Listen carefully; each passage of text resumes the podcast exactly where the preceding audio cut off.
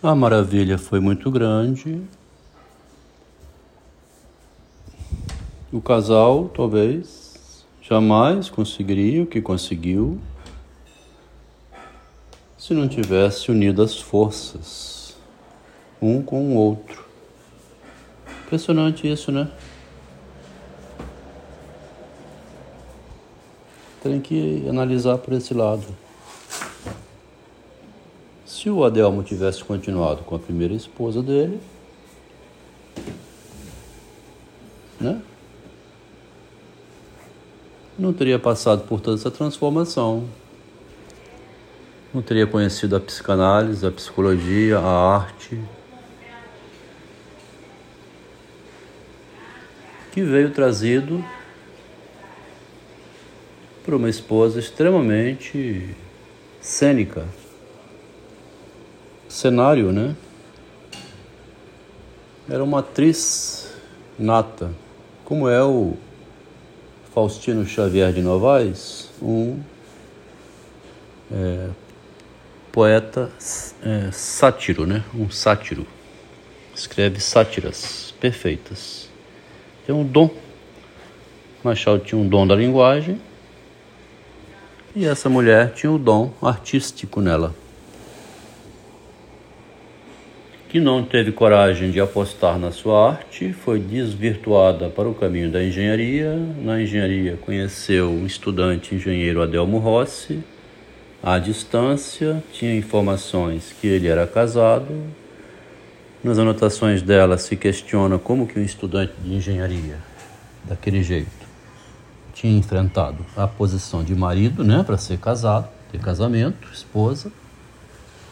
Coincidentemente, mais na frente, esse mesmo rapaz entra para trabalhar, agora engenheiro, formado em agosto de 1980, aos 22 anos de idade, vê o rapaz entrando como engenheiro, onde ela era estudante, estagiária de engenharia, se engraça com ele, estava sem namorado, investe na direção da conquista do rapaz, entra na família dele e fica 40 anos casado com esse homem, indo para cá, indo para lá. Estava me lembrando para falar disso,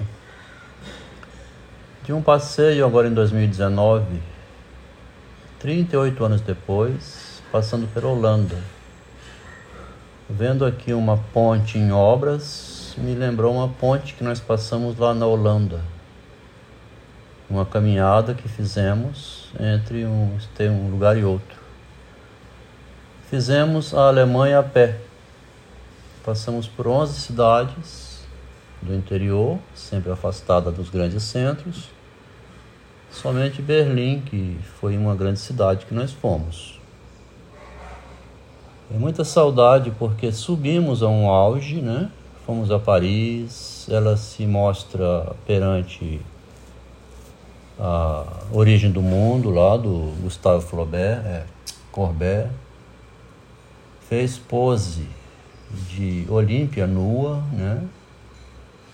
Ela fazia um movimento entre a humana e a deusa. Esse movimento que o Machado muito comenta, né? Da Vênus de Milo, o braço da mulher, a beleza da mulher ao alcance de um homem e essa mulher que tinha esse dom mágico, né, de fazer a magia circular em torno dele, que era o grande protetor dela, o homem bruto, o engenheiro da realidade, o homem que fazia as operações sujas, o macho, né, masculino, muitas vezes tinha que soltar o grito em defesa da mulher. Esse par se tornou praticamente invencível. Né? Invencível em termos de transformações, porque no momento em que ela então incomodada demais com a situação da relação interna dela com o lado externo, né? Esse tema que comecei a levantar ultimamente, que é a representação interior e a representação exterior pelo lado da mulher. Do lado da mulher, a representação interna é um conflito, né, uma angústia enorme, um caos. Do lado de fora tem que aparecer tudo muito bonitinho, bem arrumado, né, bem decorado, com florzinhas, com gestos, com a voz, a palavra, o carinho, sempre disponível, sempre agradável, como uma enfermeira, como uma aeromoça, como uma professora carinhosa. Então, esse disparate que existe entre um lado masculino, violento e bruto, necessário para dominar a besta, né? Aqui em Vitória teve três incêndios de ônibus esse sábado último, agora antes de ontem. E eu não tinha visto, não vi agora no jornal. Em três lugares distintos incendiaram três ônibus. Cada ônibus é um prejuízo de mais de 500 mil reais, um ônibus novo desse. O mundo ali fora é essa crueldade, né? E para enfrentar esse mundo, a mulher precisa de um homem que a proteja, promova.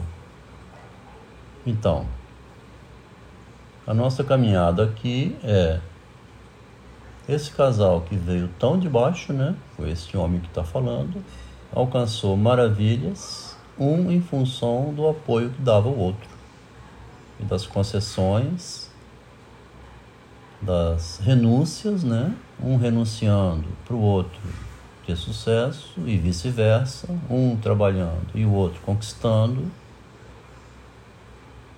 Por exemplo, para um filho ir para Curitiba, o marido teve que agir de uma maneira desagradável para a esposa, mas era para o bem da família. É um ganho isso, né? Não é um homem covarde que tem medo da mulher, medo de desagradar a esposa.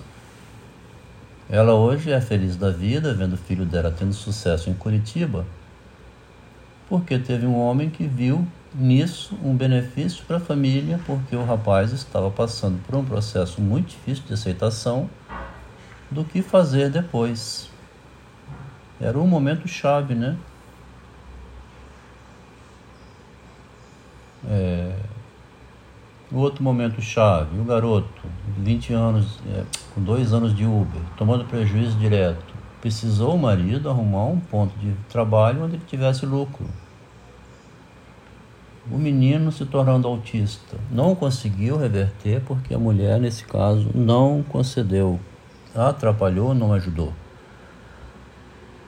De um jeito ou de outro, o casal avançou muito foi uma maravilha ter vivido esses 40 anos, ter tido essa experiência para tirar dela um relato, que é um relatório, né? Um trabalho científico, publicável. É um trabalho de pesquisa que interessa a muitas áreas do saber humano. O que aconteceu que, um, que dois engenheiros vêm de uma pobreza enorme, no final ela sai exercendo o que queria, que era a arte, com uma renda de 20 mil por mês, mais do que isso, e o marido com uma enorme bagagem psicanalítica, psicológica, filosófica, escrevendo livros. Quer dizer, é um. Existe isso, né? Você vê lá em Frida Kahlo, né? Aquela tragédia toda que foi, a mulher toda amputada, cortada, acidente de ônibus, com o marido que não promoveu a esposa, né? O cara também era todo narcisista, olhava o lado dele. E muitos outros, outras tragédias que a gente vê no mundo da arte. Em lugar nenhum se viu um casal, pai e mãe, com filhos, tão direitinho assim. Um desastre ou outro que permaneceu, também faz parte, né? Que não seria uma perfeição inevitável. Pelo lado do marido, que tem reclamado muito, aquele neto não seria autista, mas não conseguiu reverter um processo no momento também de Covid. A mulher extremamente covarde, medrosa de ser contaminada, trancada o tempo todo no quarto. O marido indo caminhar todos os dias sem usar máscara arriscando, né? Sempre arriscou muito. Nunca deu muito valor, né, para ficar preso a convenções, regras, estabelecimentos. Viajou para a Bahia, ficou um mês andando de ônibus sem máscara, mais três meses em São Paulo exposto no fim de 2020, retornou para Vitória em dezembro, houve um conflito em janeiro, fevereiro e março, em abril a mulher decretou que morou uma vida com um psicótico. O marido nunca tomou isso como ofensa pessoal, relevou. Não quer se vingar disso, apenas está analisando, né, fazendo um trabalho psicológico de investigação onde expõe o trajeto do casal. Hum, uma história bem bonita, né? Pode virar um filme.